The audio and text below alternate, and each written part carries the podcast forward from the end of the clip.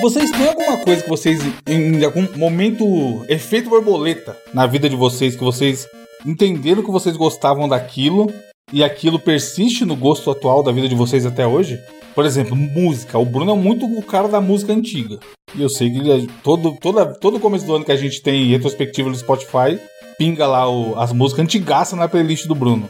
Você consegue identificar, Bruno, quando você pensou, nossa, eu gosto disso aqui? E isso ficou na sua vida?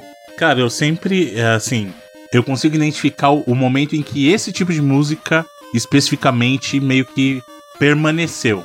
Sim, eu dei o exemplo de música, mas pode ser outras coisas. Tipo não, mas comida, eu tenho, porque lá, assim, eu tenho sim, da, da música, porque assim, eu sempre ouvi muita música. Meus pais é, sempre tiveram é, rádio tocando em casa, eu sempre ouvi muita rádio mesmo né? E aí meus pais tinham disco, então eu ouvia os LPs dos meus pais, então isso meio que moldou também um pouco dos meus gostos.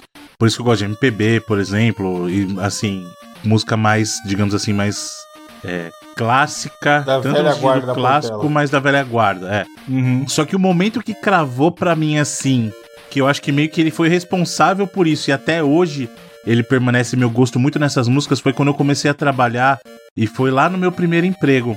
E aí, nesse meu primeiro emprego, eu já falei, eu trabalhei na parte de automação robótica tal. Só que no começo, como eu tava chegando lá pela primeira vez, eu tinha 14 anos, então eu fui experimentar várias áreas. E uma dessas áreas foi justamente a parte de telecomunicações, então na parte de telefonia, redes lá. E aí, um desses trabalhos, por exemplo, era fazer a parte da configuração do PABX. E aí, essa configuração do PABX era feita na sala da, digamos assim, no, no shaft de telefonia, que era uma sala onde ficava onde ficavam os telefonistas da empresa, onde o pessoal fazia atendimento e onde ficava o serviço de espera. E esse serviço de espera era uma rádio que ficava tocando. Nossa. E eu lembro até hoje que era a rádio, no caso era, era a Rádio Alfa, Alfa FM. Quem é de São Paulo deve conhecer a Alfa FM, que fica tocando música desse tipo. Então assim, eu passei um bom tempo da minha vida indo naquela sala toda manhã para fazer configuração de PBX. E tava sempre tocando Nossa, Alfa. Incutindo no fundo da sua mente o. Exato. Esse tipo de música. Tanto é que até hoje em dia, quando eu tô no carro, eu já falei que eu sou velho, não fico escutando Spotify no carro. Eu boto na rádio e as rádios que eu escuto, Alfa FM, Antena 1, tipo, até hoje, é Eldorado, sabe? Você Por acha causa que é um disso. legado dessa época da sua vida? É, total, total. E outra coisa foi café. Foi por causa desse mesmo emprego o café. Eu não tomava café quando era mais novo, né? 14 anos não é normal a criança ficar tomando café. Mas aí você acha que o café pega também o fator social dessa época aí? Dessa tua introdução a como começar a consumir café? Talvez porque assim, é, no, o, o pessoal não impressionava tomar café. Tanto que no começo, lá tinha. É, essa empresa que eu trabalhava era uma empresa de gênero alimentícios, né? Então eles tinham bolo, tinha um monte de coisa que fazia lá. Hum. E é até uma certa empresa conhecida aí de alimentícios hoje em dia. O bolo dela, principalmente, é bem conhecido. Pão tal. Bolo tal. Tipo, Pão! Bem conhecidinho. Fala né? que é da Puma logo, Bruno. Mas assim, e aí toda, toda manhã tinha lá o pessoal que passava e deixava bolo pra galera, porque do bolo que saía da produção, e tinha também lá a garrafa de café e um, um litro de leite. para quem não tomava só café, tomava o café com leite. E eu comecei. Ah, chegava lá, tomava café com leite, tomava café com leite. Eu comecei a tomar só café. Aí café adoçado, depois só café puro mesmo. Então minha, minha iniciação no café também foi por ali, sabe? E são coisas que perduraram. A música perdura até hoje, café eu já não tomo mais, mas durou. Mas, lá, mas hoje em dia, você optou por consumir menos café porque não estava saudável você tomar 5 litros por dia. Não foi saudável, não tem nada a ver. Simplesmente, eu, eu sou muito Enjoou. assim. Eu sou de lua. Às vezes eu falo assim, cara, não quero mais. E aí eu paro. No momento que eu, eu realmente coloco aquilo na cabeça, eu paro e paro imediatamente. Tipo, eu não tive um tempo de, olha, eu vou fazer descompressão do café, não. No dia que eu falei assim, não tomo mais não tomo mais. Daquele dia em diante eu não tomei uma gota de café. Mas se você tomar um café amanhã, você vai achar gostosinho de novo? Hum, um cafezinho? Ou, tanto faz? Não, eu vou tomar e vou, vou falar, pô, eu gosto, eu vou sentir o gosto do café, eu gosto do gosto do café, eu gosto do amargo do café, entendeu? Entendi. Se eu tomar, eu vou achar, pô, gostoso. Não é que você tomou gostoso. tanto que você não aguenta mais ver café na sua vida. Não, tipo não, não. Foi só coisa da minha cabeça. Às vezes eu tenho essas coisas e falo assim, isso eu não quero mais fazer. Aí eu, tipo, paro e não faço mais. Só isso. Entendi. E você tem, tem Felipe, uma razão algum, por trás disso? Alguma âncora de gosto que te mantém na sua vida até hoje? Tava pensando, não sei se tem. Eu, eu, eu sou uma pessoa que eu gosto de tentar coisas muito novas, assim, de. Principalmente nessa ideia de consumir produções artísticas mesmo, sabe? Uhum. Então, música. Eu tô sempre ouvindo música diferente. Tipo assim, ó, eu tô ouvindo muito uma artista que é do Egito agora. Caraca, aí sim. Tá ligado? Que chama. Ela chama Nor, Nor N-O-U-R. E tipo assim, eu não entendo nada que ela fala, sacou? Só que as músicas, tipo, tão, conversam muito comigo, o estilo da música e tal. Várias músicas eu não entendo nada que ela fala, mas eu gosto. Então, assim, eu não, eu não sei se eu tenho essa ideia do, mas, do por exemplo, fechado. Você, você, você atualmente é um cara rolezeiro, correto? Sim. Segundo seus stories do, do Instagram. Sim. Em algum momento você deu o primeiro rolê na sua vida. Aham. Você curtiu pra caralho. Você não consegue ver esse momento? Eu acho que eu tenho isso muito quando eu era. Eu devia ter, sei lá, uns 14 anos, eu fui nos meus primeiros shows, assim. E aí e essa ideia da música ao vivo. Isso, isso com certeza é uma, é uma âncora dessa personalidade minha, assim, sabe? Uhum. E um negócio que eu sempre percebi muito é que eu ia. Eu saía muito pra. Eu gostava muito de sair pra ouvir música, mas, por exemplo, eu não, eu não, não gosto muito da ideia da música ao vivo, do, do cara no boteco, sacou? Se eu vou sair pra ouvir música, eu quero rolê é um sair. show. Ou tipo assim, num samba, num pagode, num batuque, um bagulho que. Eu gosto muito da ideia da, do instrumento de percussão, assim. É muito É um negócio que mexe absurdo, muito né, cara? comigo. E é por isso que eu gosto muito do carnaval também. É um negócio que me deixa muito. Pô, você, já, você deve ter visto, né? Ensaio de escola de samba. Várias vezes eu, eu vou. Aqui- é absurdo, bicho. Belo Horizonte hoje tem uma cultura muito grande de bloco de rua, né? Começou em Aham. 2009 isso. Bem pequenininho. Belo Horizonte era uma cidade que não tinha nada. Carnaval era. A galera toda saía daqui, ia ou pro interior, ou viajava pra outras cidades do Brasil que tinham carnaval, ou viajava pra descansar. Hoje em dia, o BH tem tipo um dos três maiores carnaval de rua do Brasil, né? E é algo que não existia até 2009. E foi uma manifestação que começou com o povo, a galera que ficava aqui começou a organizar blocos, depois foi, foi virando algo mais mais organizado. E Belo Horizonte hoje faz propaganda no. Tá fazendo propaganda no metrô do Rio, chamando a galera pra vir Animal. passar carnaval aqui, né? Loucura.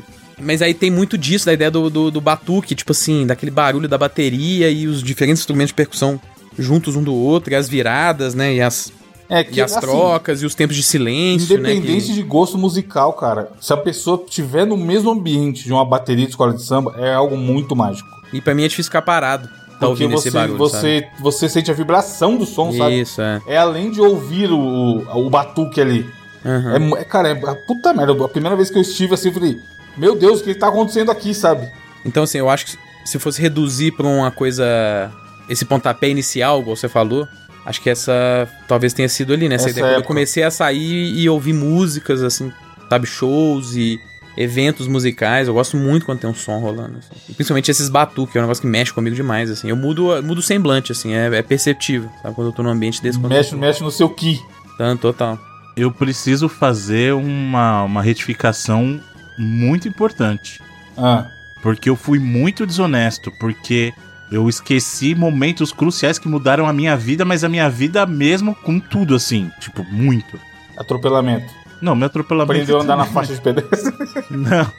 Mas, cara, eu preciso agradecer e eu vou citar nominalmente, assim. Olha aí. Professor Plínio, professora Simone e os meus professores da época que eu fiz curso de inglês.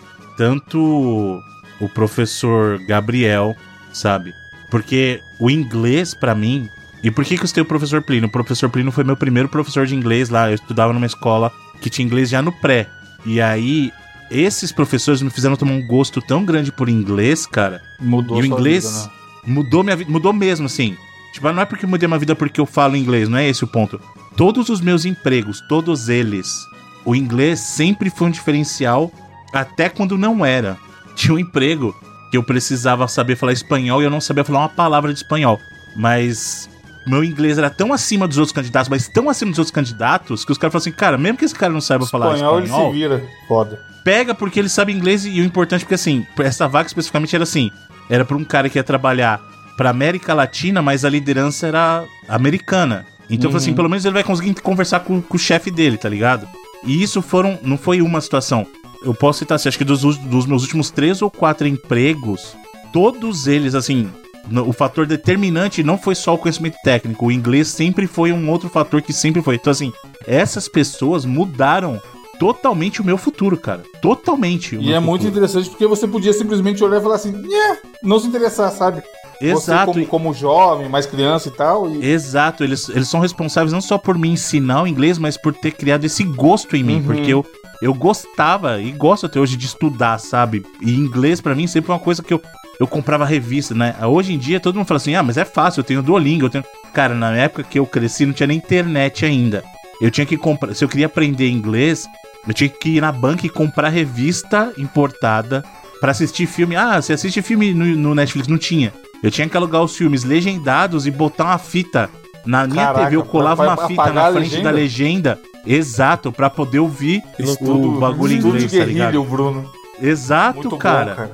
Então, assim, isso mudou muito a minha vida, sabe? Essa, essas pessoas têm uma grande é, influência, uma grande responsabilidade é, no profissional que eu sou hoje, cara. Se não fossem eles, eu não estaria aqui, aqui, nem aqui nesse podcast, por exemplo. Não estaria. Eles têm uma influência muito grande na minha vida. A vida seria outra, né? Exato. E aí sim o efeito borboleta é monstro. Esse é. Esse é.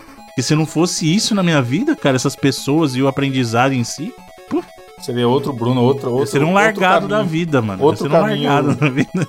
Outro caminho se abriria no multiverso. Cara, eu lembro, tenho, eu até contei uma vez no Mosqueteiros também, que eu acho que foi muito legal para mim, que durante muito tempo eu queria trabalhar em rádio. Ou rádio, alguma coisa de comunicação tudo mais. E aí eu devo ter falado isso pro meu pai, eu era muito pequenininho. E aí um dos poucos é, natais ou dia das crianças, não lembro o que foi, que eu ganhei um presente um pouco melhor. Eu ganhei um, um produto que chamava Meu Primeiro Gradiente que era um radinho na época que vinha com microfoninho, radinho de fita cassete, e aí ele vinha com microfoninho, e eu ficava fazendo altas entrevistas com a minha mãe e com meu irmão, e imitava o Silvio Santos, e gravava, gravava música da rádio pra montar a minha programação, não sei o que, nanana. E aí eu acho que eu ter ganhado isso daí me fez desenvolver esse, essa vontade de querer aprender a me comunicar melhor, de falar, etc. Que no futuro fez eu tomar a decisão de trocar de curso, que eu comecei fazendo sistemas de informação, e depois que eu caí em publicidade, e aí o resto é história também. Eu fui trabalhar com quem eu fui trabalhar, onde eu fui trabalhar, e caí no 99 e tudo mais, sabe? Então, eu acho que ter esse. ter ganhado esse meu primeiro gradiente foi uma parada que ficou a formiguinha ali. Porque durante muito tempo a minha, eu tinha certeza que eu ia trabalhar em rádio, sabe? E aí foi até meio frustrante quando eu não consegui entrar na faculdade de rádio e TV, que eu tentei pela USP e por poucos pontos eu não consegui. E aí depois eu mudei pra publicidade muito, muito por ter aula de rádio. Perto ali, né? Tá é, tava, era o que tinha. Tipo, a faculdade não tinha rádio TV e tal. Uhum. E aí eu falei, vou fazer sistemas, porque dá dinheiro. Mexer com computador é o futuro, dá dinheiro. Uhum. Um curso chato do caramba. Só gente chata e só matéria chata. Aí com uma semana eu falei, não aguento quatro anos disso aqui jamais. E aí eu mudei pra publicidade, sabe? E aí foi. Não é uma área que dá dinheiro, mas é uma área que eu gosto, gosto de trabalhar no meio. É engraçado isso, a parada do trabalho, porque todos os meus trabalhos foram. Só foi indo. E é, e, e, é total essa ideia do efeito borboleta, assim, é eu ter falado sim e não para coisas assim muito simples, porque a maioria deles eu nunca busquei muito. Pontual, né? Por exemplo, o do podcast mesmo. Aconteceu. Aconteceu por causa do Bruno, assim, porque a gente é, jogava videogame junto na época. Mas como que era? Você era, você era ouvinte do Reload? Destiny, Destiny, Destiny, não, fala o, direito. O Reload não existia, né? Mas, mas você jogava. Você conheceu no jogo? Não, ah, a, gente, a gente se conheceu no, no jogo. Ele era ouvinte do. Não, explica você, Felipe, a história é sua. Eu era ouvinte 99 e eu tinha o Bruno no, na PSN, né? A gente acabado de sair o Destiny. Como, como outras mil pessoas estão na PSN do Bruno, né? Exatamente. A gente acabado de sair o Destiny, não tinha muita gente pra jogar. E o Bruno tava online. Eu entrei no jogo dele. Tava ele mais um cara, que era o Marcos, na época, que jogava com a gente também. E a gente começou a trocar ideia.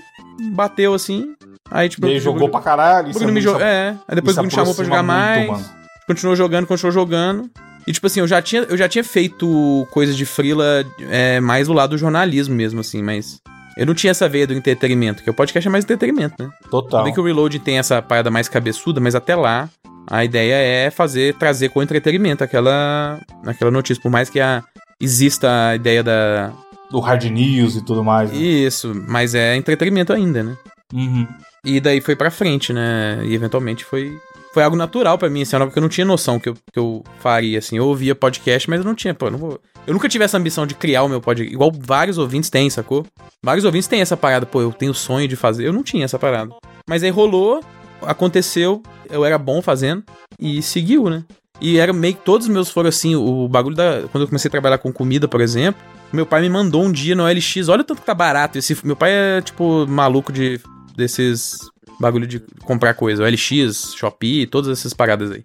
E aí ele mandou, olha, olha como é que tá barato esse food truck aqui. Eu falei, é. Nossa, tá preço barato. Você não lembra de meiar ele comprar, não? Eu falei, é, tá.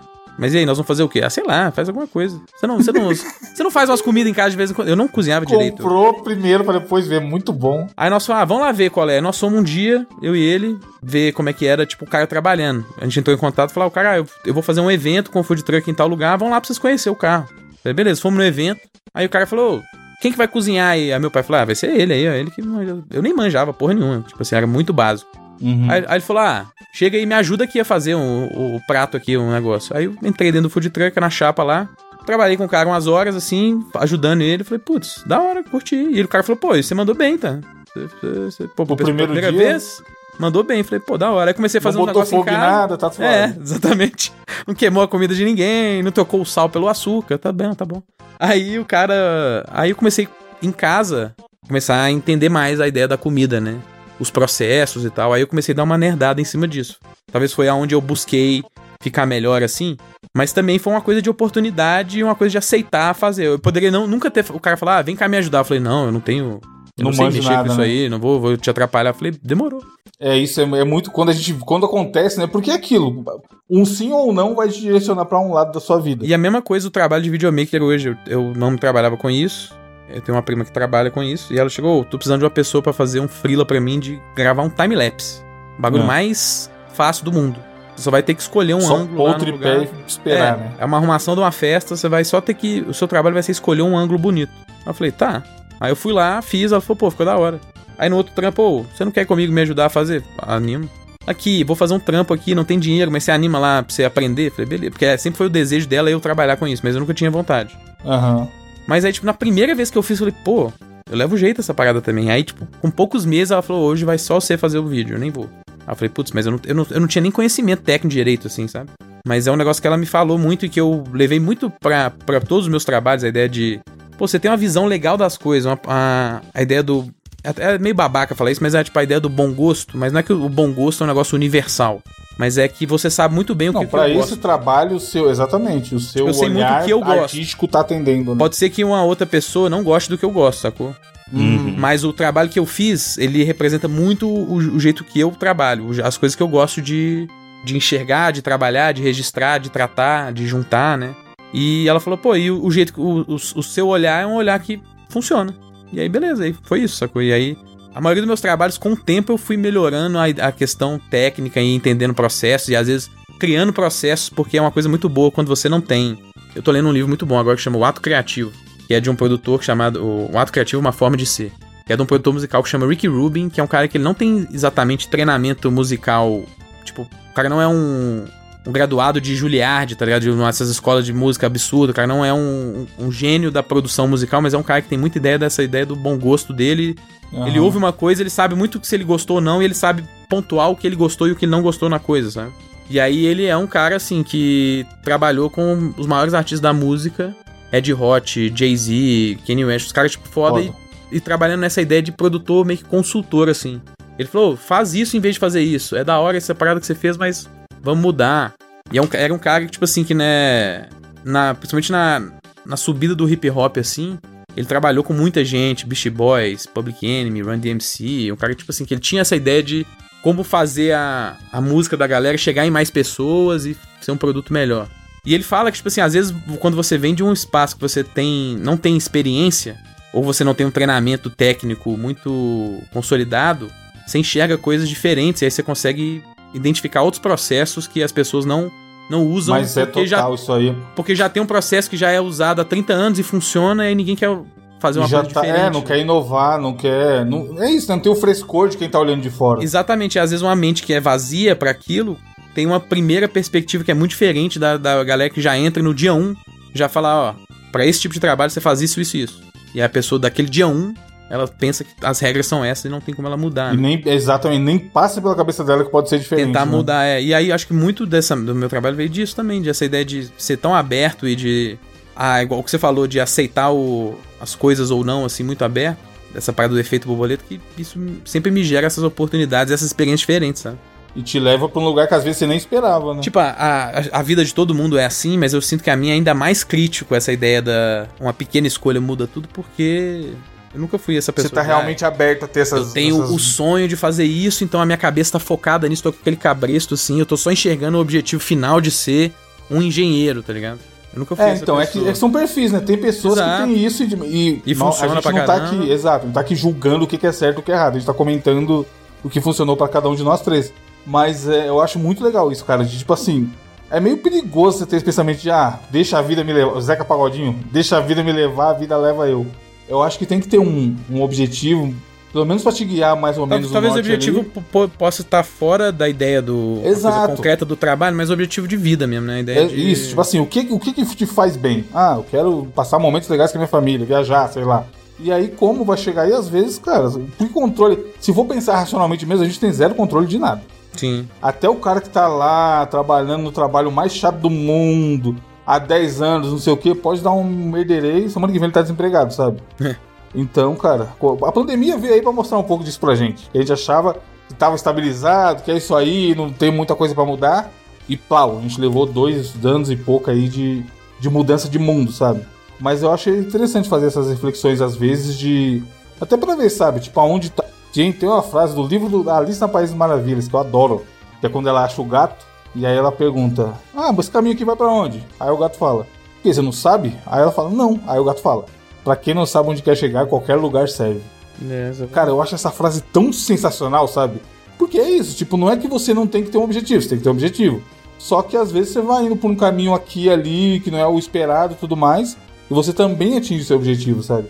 Então eu acho que fazer essas reflexões de quando que tal coisa aconteceu e, minha vida tá assim por causa daquela coisa, às vezes até dá uma ideia de futuro, né? O pô, hoje eu tô aqui, será que daqui cinco anos eu quero ainda estar tá aqui ou eu quero estar tá em outro lugar? E o que, que eu posso aproveitar para estar tá nesse outro lugar, sabe? Eu, eu curto esses papos de, do, do, efeito borboleta. Essa história do Bruno, por exemplo, de, pô, por isso, pelo inglês, eu consigo entender que eu tô aqui, sabe? Alguém pode ouvir e falar, porra, nunca pensei em estudar inglês, ó. Será que deu uma boa? E aí, isso daqui 10 anos a pessoa tem uma vida muito melhor, sabe? Ou nem, nem melhor, tem uma vida diferente.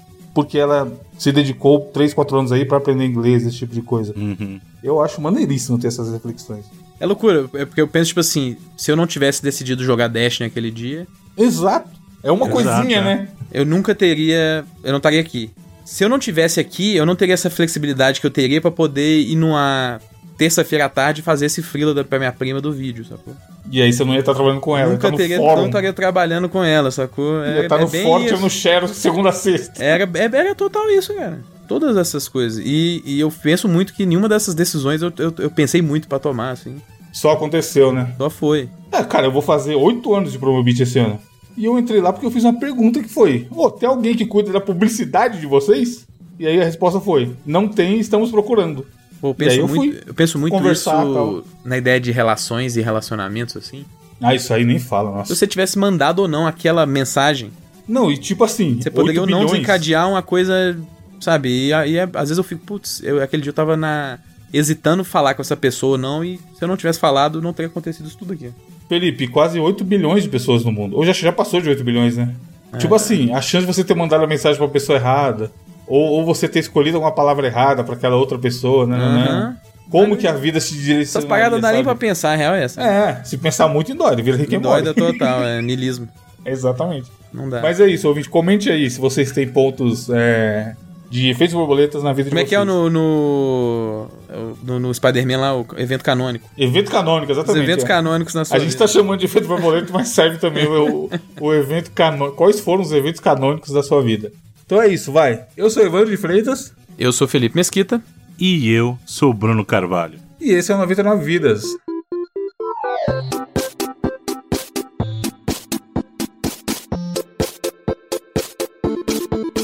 Lady Pula, pula, pula, pula, pula. Mano. Atira na cabeça. Atira, atira, atira, atira. Atira, atira. Controla ele. Foi na... Tô com fome. Ah, já zerei esse trem. Tá mentindo um pouco. Gol, animal. Vai morrer. Ah, morreu. Relaxa, a gente tem 99 vidas.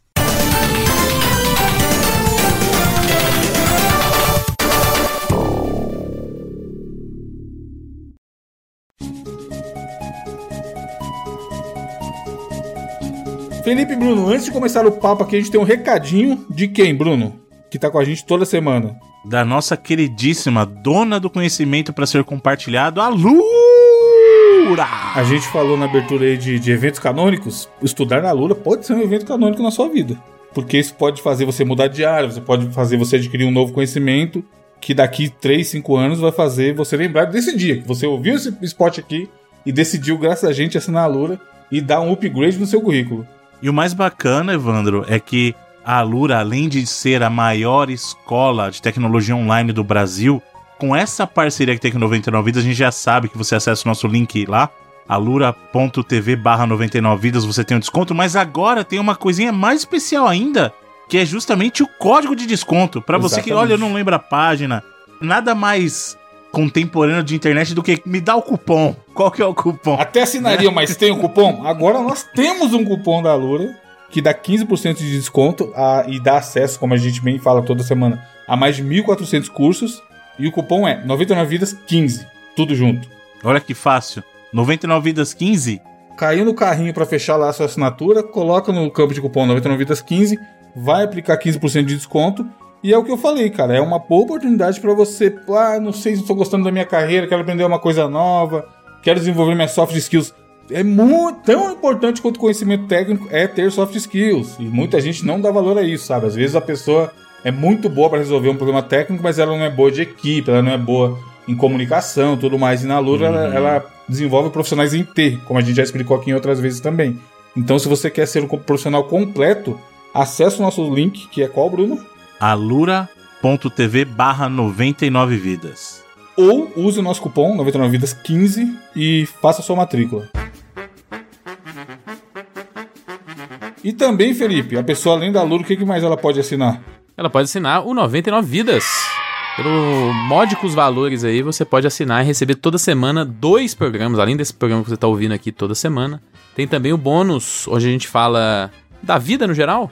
Por exemplo, no último bônus aí a gente respondeu perguntas sobre videogame, perguntas sobre, sobre a utensílios vida. Utensílios domésticos que mudaram a nossa vida. Exatamente. Como... Utensílios canônicos aí, eu fazendo a Utensílios canônicos na nossa vida. Exatamente. É. E várias outras coisas, né? a gente já discutiu lá jogos. Quem sabe a gente tá talvez querendo fazer do novo Prince of Persia aí, né, Vando? Estamos jogando. Semana que vem, tenha fé.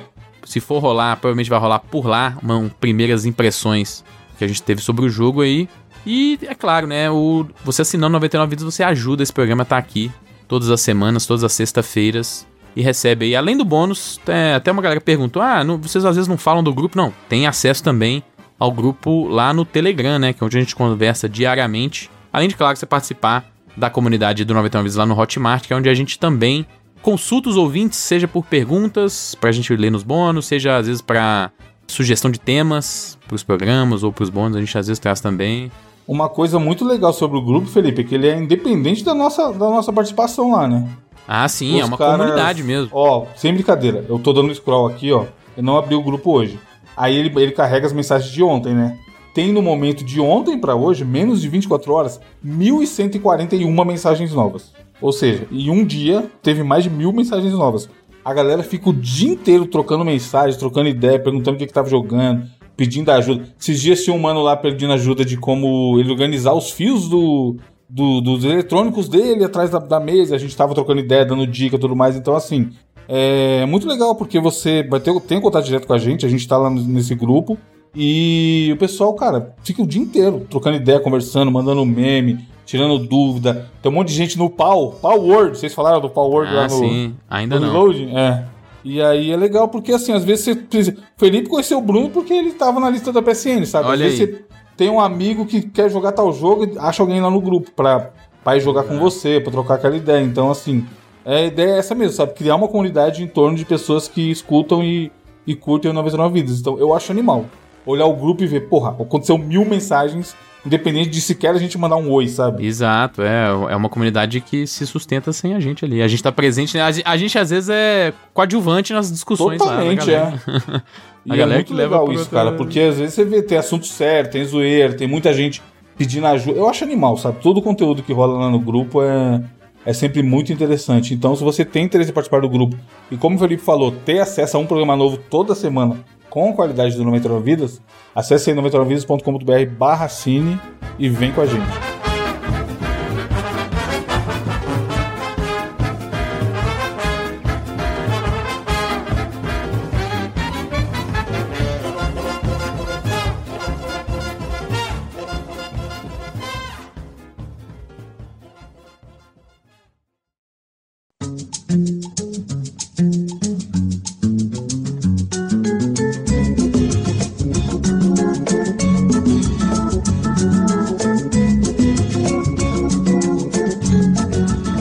Felipe.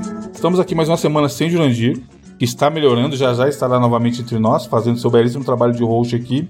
E enquanto ele não volta, a gente teve a seguinte ideia: discutir, responder a pergunta, que é o nome desse programa: o que importa nos videogames? E aí eu queria convidá-los a falar aí o que, que vocês acham assim, o que, que faz um jogo ser bom, sabe? O que que. Quais são as pedras fundamentais que a gente tem para um videogame, para um jogo ser legal de jogar? Quais seriam os, os, os tópicos que a gente conseguiria colocar? Cara, é complicado porque assim, dependendo de para quem você perguntar, você vai ter uma resposta diferente até por causa de gosto pessoal. Sim, sim, a ideia que é essa. É, Isso, então, mas para mim hum. tem uma característica que ela é inerente à experiência do videogame, que é o gameplay. Para mim, o videogame como meio interativo, ele tá intrinsecamente ligado à característica que a gente chama de jogabilidade, hum. né, o gameplay. E não tô dizendo que ele tem que ser o mais complexo ou mais refinado, mas aquela experiência precisa dialogar de uma maneira que a interação do usuário, e aí é que tá a diferença do videogame para os outros meios, né? O videogame comparado ao cinema, que é uma mídia mais passiva, você não tem uma participação ativa nela, ou seja, o filme não depende, com exceções de, de alguns que tem aqueles filmes de faça a sua própria história, mas ou livro, né? Livro-jogo e tal. Exato ou o próprio livro que você citou são experiências mais passivas em que você absorve a informação mas você não tem um input tão direto, você não tem uma interação. E o videogame depende muito dessa interação. Um gameplay ruim pode quebrar a experiência do jogo. Então eu acho que temos várias características importantes, mas na minha opinião, a, talvez a que seja mais essencial é o gameplay, porque ela é inerente a essa mídia. E aí, você acha que, que, se a gente for definir pro, pro ouvinte o que, que é o gameplay, seria o quê? O conjunto de regras e mecânicas daquele jogo? É o, o, o controlar o boneco? elas, eu acho que é uma boa definição. O conjunto e regras do jogo que determinam a interação do jogador com aquele mundo. Por exemplo, eu vou, vou te fazer uma, uma pergunta aqui que às vezes é bom para ilustrar o que, que envolve essa ideia de construir um jogo. É, pergunta para lançar aí o Mars 2120, dia 28 de março, é isso, Bruno? Não posso comentar rumores. Ah, não? Não, mas isso é oficial, porra. A resposta mais pior possível, né? Isso é oficial. Então, não trabalhamos bem. com rumores. Eu, se você pegar. Talvez você tenha que mudar o trailer que tá no, no canal então, da Killbyte você aqui. fala assim, mas essa data é oficial. Exatamente. Então, se você perceber, a minha resposta já te deu entendi. uma resposta. Já vai entendeu? dar uma, aquela atrasada gostosa. Entendi, entendi. então a gente, pode, a gente pode mudar aqui. Bruno, você vai lançar um jogo em 2024, tentativamente. Tentativamente. Exatamente. Supostamente lançará um jogo em 2024. Quando vocês começarem a construir o Mars lá, o que, hum. que vocês estabeleceram de pilares, assim, de. Tudo bem que é, uma coisa que é muito comum quando você tá começando um jogo é essa ideia, e não só jogo, mas produções artísticas no geral, é aquela ideia de fazer quase que um mood board, assim, né? E uhum. pra pegar pilares, assim. Qual o, que sentimento que, eram, que quer passar? O que, que eram os pilares na, na, ideia de gameplay, na ideia de narrativa, na ideia de apresentação, de visual? O que, que é. O, eu não digo quais que eram os pilares do Mars, mas quais que eram esses pilares que você tinha que estabelecer para começar esse projeto? Antes que são meio que esses pilares. Desenvolvimento, né? Isso, que são meio que esses pilares que a gente acaba julgando depois que eles saem, né? A gente olha, tenta olhar essas coisas, esses aspectos do macro do jogo, assim, para tentar entender o que, que é o jogo. O que, que seriam esses, esses pilares, assim?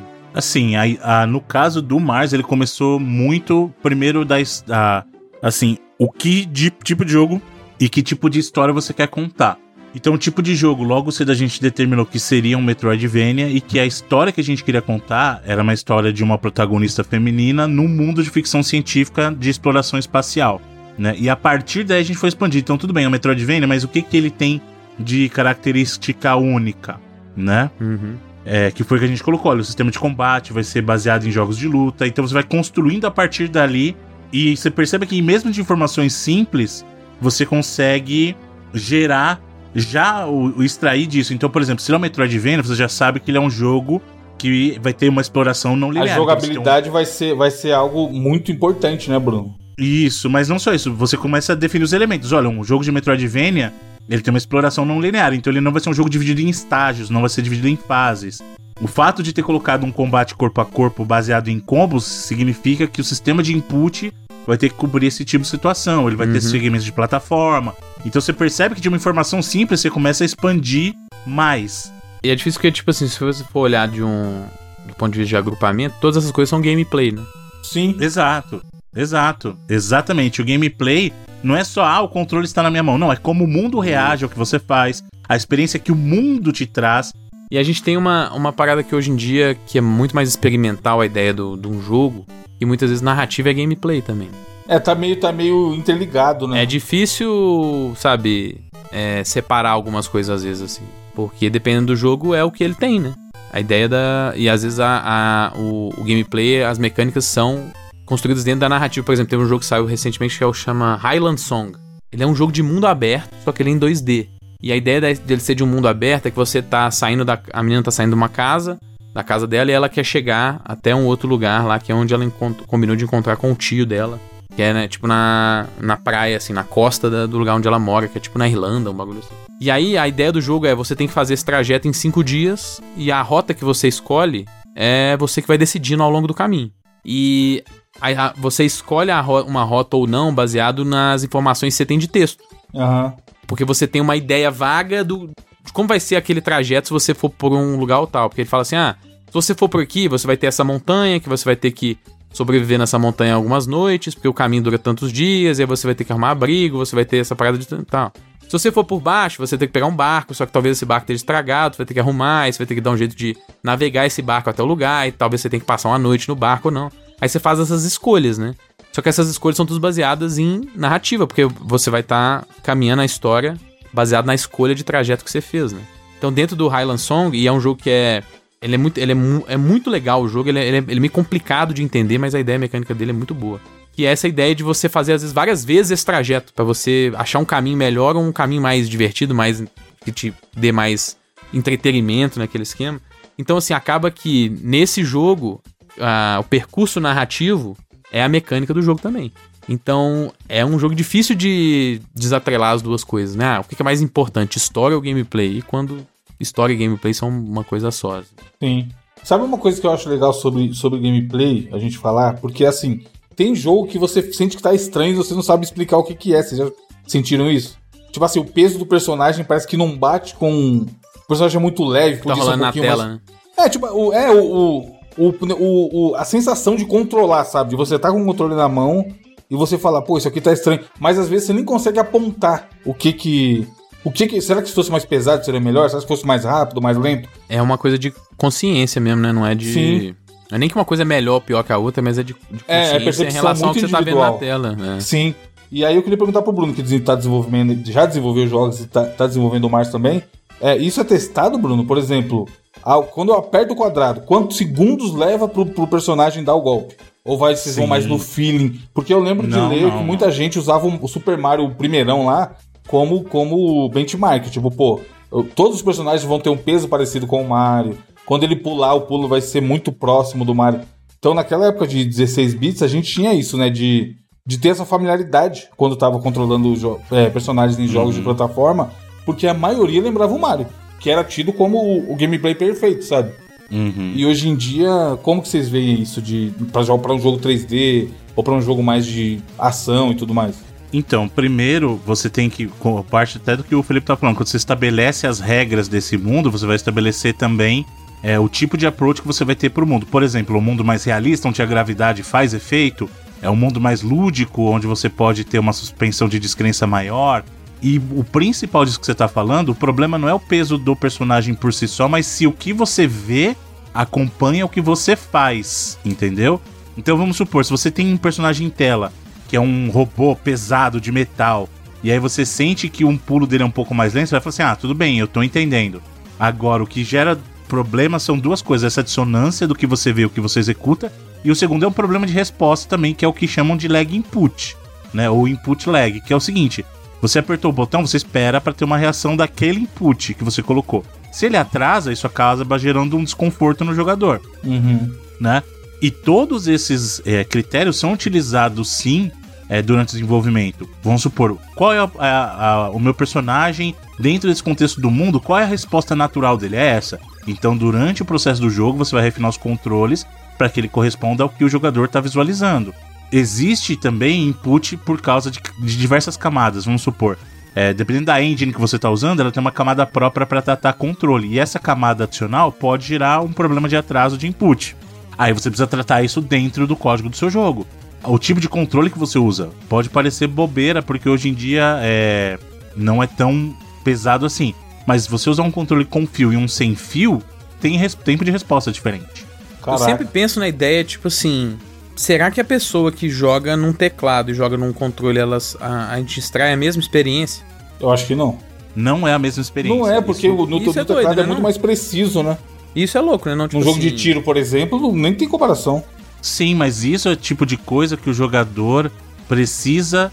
Primeiro, o jogador ele precisa sentir e o desenvolvedor precisa ter em mente. O que, que isso quer dizer? Se eu estou desenvolvendo um FPS, eu sei que o jogador de teclado e mouse vai ter uma experiência diferente do controle do jogador de controle. E o jogador que está acostumado com o controle também sabe. Entendeu? A, o desafio do, do, do desenvolvedor é o quê? Não é fazer sumir essa diferença, é diminuir esse gap para que ambos tenham a melhor experiência possível dentro daquele da modo proposta que ele daquele escolheu. mundo, né? mas, mas, é diferente, né? Entendeu? Né? Tipo assim, eu fico, eu fico pensando, eu fico pensando, por exemplo, o, o jogo lá do Homem-Aranha, da Insomnia, que saiu no PC. E ele tá disponível para jogar no teclado e mouse. Uhum. Deve, Deve, ser, um negócio zoado. completamente diferente, mano. Sim. Sabe, a ideia de você é, usar o travesseiro, os gatilhos ali, o, o negócio dos gatilhos hoje em dia no videogame é um negócio muito presente, né? Tipo, um jogo de corrida no teclado e mouse não tem nada a ver com um jogo de corrida no. Acelerar no espaço, né? Que não tem nada a ver com um jogo de corrida no volante, né? Total. Exato. E aí, tipo assim, será que às vezes a gente tá avaliando o jogo de forma justa e, na verdade, tem um input que é bem melhor que o outro e a gente não tá usando ele, sabe? É um negócio meio louco, assim. Às vezes pode ter um jogo que você pega no controle e depois o jogo tá uma merda no controle, mas aí por alguma razão no teclado e mouse ele tá ótimo. E é difícil então, julgar, isso né, é o que o desenvolvedor não, tem que evitar. Falou, é, o desenvolvedor tem que, tem que mapear todos esses cenários, né? Sim. É. Diferença tem que existir. Agora, isso aí que você falou é que o desenvolvedor tem que evitar. É justamente se, se num deles. Assim, não vai ser igual nos dois. Mas a ideia é que nenhum deles fique ruim, entendeu? Não vai ficar igual, mas não pode ser ruim. Tá entendendo a diferença? E esse é um ponto muito importante. Quando você chega nesse ponto em que a experiência do jogador ela é satisfatória em, em qualquer caso que ele escolha. Eu vou, eu vou dar um exemplo que vai mostrar bem a diferença entre algo que é proposital quando é um problema de controle. Ah, o Evandro citou o Mario. O Mario é o, é o gold standard para jogos de plataforma. Uhum. Só que a Sony, por exemplo, teve uma plataforma que fez uma pegada diferente, que é o, o Little Big Planet. E aí muita gente estranhou, eu, eu exemplo, fui um deles, hein? Puta o merda. salto lá do Sackboy. Por quê? Porque o que a, a proposta do que eles queriam fazer é você simulando um saquinho de areia jogado para cima. É, não é pra ele ter o mesmo peso do Mario, né? Exatamente. Então aquilo foi proposital. Muita gente estranhou, estranhou. Mas aquilo não era é, a estranheza vinha por causa do parâmetro, mas não pelo por que ele estabeleceu dentro daquele mundo. Dentro daquele mundo, aquele tipo de salto fazia, fazia sentido. sentido. Aí é mais um estranhamento do jogador, né? De, de, de achar Exatamente. estranho esse, o que eu comentei de, pô, o peso podia ser diferente, mas podia talvez para você, né, que tá reclamando disso. Não, não, não que a proposta do jogo fosse ia ser outro jogo, né? Se ele tivesse o peso do Mario, ia ser é. outro jogo. Exatamente, exatamente. Então o foco do jogo não tava nesse lugar, entendeu? Sim.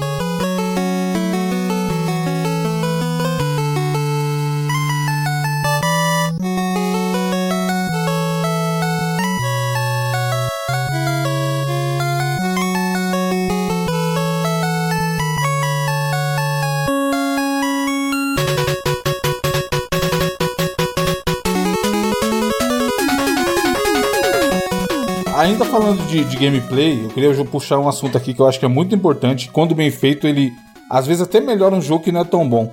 O game design, o quanto vocês levam isso em consideração? Tipo, eu vejo, sabe onde essa diferença? Em malditos jogos que tem fases procedurais, cara. Você vê que tá errado, você sente que não, não tá maneiro aquilo ali. Exceto casos muito raros, igual o, o, o Hades, por exemplo. O normal é ser umas fases sem sem carisma, sem. Tá, mas peraí, calma, você tá falando de game design ou de level, level design? É, level diferentes. design, level design, falei errado. O level design é muito, para mim salta muito, cara, quando não é bem feito. Então, porque eu vou te falar uma coisa, o game design é muito importante, mas é uma coisa que o jogador não vê. Não uhum. vê. Ele é. sente, ele sente, mas é, ele não vê. É que também bem feito é outro rolê, né? Explica aí, Bruno, quando... qual a diferença dos dois. O game design é, é tipo, ele é a estrutura do que o jogo vem a ser antes de existir um jogo, tem que ter um game design, que é basicamente o conjunto. Lembra aquele conjunto de regras que eu falei que estabelecido para o jogo? Ele é a documentação daquilo. É você criar um documento em que ele. É, é assim, eu tô falando do GDD em si, mas o game design é, é a. É, digamos assim, é a técnica que você vai usar, ou o conjunto de regras que você vai estabelecer para criar o mundo do seu jogo e todos os assim, todos os elementos daquele mundo que você criou tem que obedecer o que tá ali. E aí, sistemas e como eles interagem entre Isso. si, como eles interagem com a mecânica do personagem, mecânica de outro. Exatamente. Então, assim, o game design vai conter mapeamento de controle, ele vai É, conter. o, o Zelda, gente falou recentemente, né? Tem um dos melhores da história, por exemplo. Isso, E é um jogo, mecânicas, e é um por jogo exemplo. de é, regras, né? É um jogo. Sobre isso, Exatamente. né? As, É. as- as regras vêm Exato. antes de tudo, assim mesmo, né? Exato. Então, assim, o jogador não vê o game design, mas ele sente. Ele sente se o game design tá certo ou não. Level design, em muitos casos, por exemplo, somente desenvolvedores menores, o game designer também é level designer, mas é uma, é uma técnica diferente. O level design, e por isso que jogos maiores costumam ter level designers mesmo, é a maneira em que o mundo é apresentado pra você em termos de jogabilidade e visuais. Então, assim, o level design vai determinar, ah, vamos supor, se você vai ter um, um descampado. Vamos pegar o TikTok lá, o Zelda TikTok. O level designer vai, de- vai definir o traçado do mundo, vai definir o traçado das dungeons e das shrines, e vai, defi- vai definir o que naquele mundo, o que que tá populando aquele mundo. Então, no- olha, aqui vai ter uma base inimiga, lá um forte inimigo, aqui eu vou botar uma shrine, aqui eu vou botar o templo, e o templo vai ser disso, disso. Então, o level design ele vai definir não as regras do jogo, mas a regra em que o mundo é apresentado pro jogador. Então, é, imagina o seguinte... Onde os inimigos vão aparecer, quanti- quantidade. Exatamente. Ele, ele é, ele é meio que, construção- ele é meio que um arquiteto Exato, de é a simulação. arquitetura do mundo. de, de simulação, assim, porque ele vai ter. Não é, porque às vezes você tá fazendo um projeto em 3D arquitetônico, você tá fazendo só o, a, a modelagem em si daquele espaço, né? O level design, ele tem que fazer isso e, e entender como que isso vai interagir com Os outros elementos desse mundo. o, a bíblia de game design que o Bruno falou aí, que é- são as- essas regras. E, em cima disso, criar algo interessante, né? Um flow, um ritmo interessante de, de gameplay. Baseado ali nos scripts que ele vai usar naquele momento. que o Bruno falou, quantos inimigos, como eles vão reagir, é, ondas, posicionamento, rotas de, de jogador, interação no, no cenário pro jogador, todo esse tipo de coisa, né? Então ele faz um trabalho de arquitetura em cima de um trabalho de simulação de situações ali, né? De- é um negócio muito complicado. É um trabalho lazarento. Por isso que eu falei que quando, quando ele é bem feito, salta muito aos olhos, sabe? Você, você sentir que aquele mundo foi pensado e tá bem integrado com, com o gameplay. E uma coisa, é, muitas vezes o cara que faz o, o level design, ele para no que a gente chama do gray box, né? São as, as caixas cinzas ali Isso. de geometria. Ele cria a geometria e ele cria essa parada dos, dos scripts no sentido dos encontros, né? Por exemplo, é uma fase, então você tem obstáculos aqui, inimigos aqui, pontos de interação aqui e ali e tal.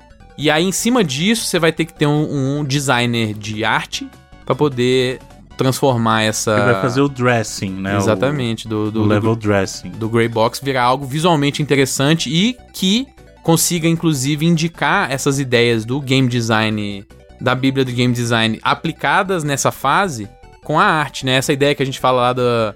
Ah, um ponto de interação, às vezes é um negócio tá meio amarelado, ou avermelhado, ou tem uma luz piscando, ou tem o próprio. o que a galera chama do ebb and flow, né? Que é. Que é um, é um, é um termo hidráulico que, que virou um termo de design no geral, que é essa essa a vazão da, da, da, da experiência do usuário dentro daquele ambiente, né? Então, para que lados que ele vai seguir se ele vê um inimigo passando de tal, entrando em tal situação em tal momento, se ele vê tal vegetação que é identificado como uma vegetação para ele criar, por exemplo, uma oportunidade de stealth, uma, coisa assim, sabe? Então, é foda porque a gente tenta separar muito bem os, os, os pilares, né, e os campos, assim, de que as pessoas trabalham, mas no fim das contas o jogo é uma É uma uma amálgama de tudo. né? É tudo, É. tudo junto, né? Não funciona assim, tá, tudo tá junto. né? É, ide- eu acho que pra um jogo ser bom, ele tem que ser, ele tem que ser ok na maioria das coisas e muito bom em duas ou três, sabe? Dessas que a gente tá falando aqui. Porque, por exemplo, ele falou de, de level design e aí a gente vai pra direção de arte também. E a gente cansa de falar que jogos de Switch, por exemplo, ele não vai estar em 4K com altas resoluções, mas sempre são jogos lindíssimos. Por quê? A direção de arte segura, sabe? E isso é uma coisa muito importante você trazer, porque são técnicas diferentes, são objetivos diferentes, né? O level designer, ele não é a mesma pessoa, geralmente não é a mesma pessoa que define a direção de arte do jogo. Isso. E isso é função justamente do diretor de arte, que é o cara que vai definir, olha, é, é o caso que eu falei lá do Mars. Olha, o Mars é um jogo que vai se passar ficção científica, vai se passar em Marte, e aí o diretor de arte fala assim, legal, Me diz o que você Paleta tem de cores a... já começa a discutir, né, Bruno? Exato. E, e, direção de arte também é assim. Qual que é o estilo visual que a gente vai adotar? Porque é o que você falou.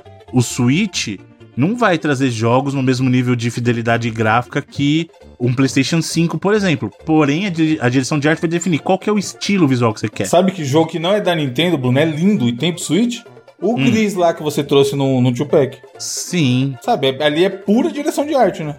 Exatamente. Então a direção de arte é assim.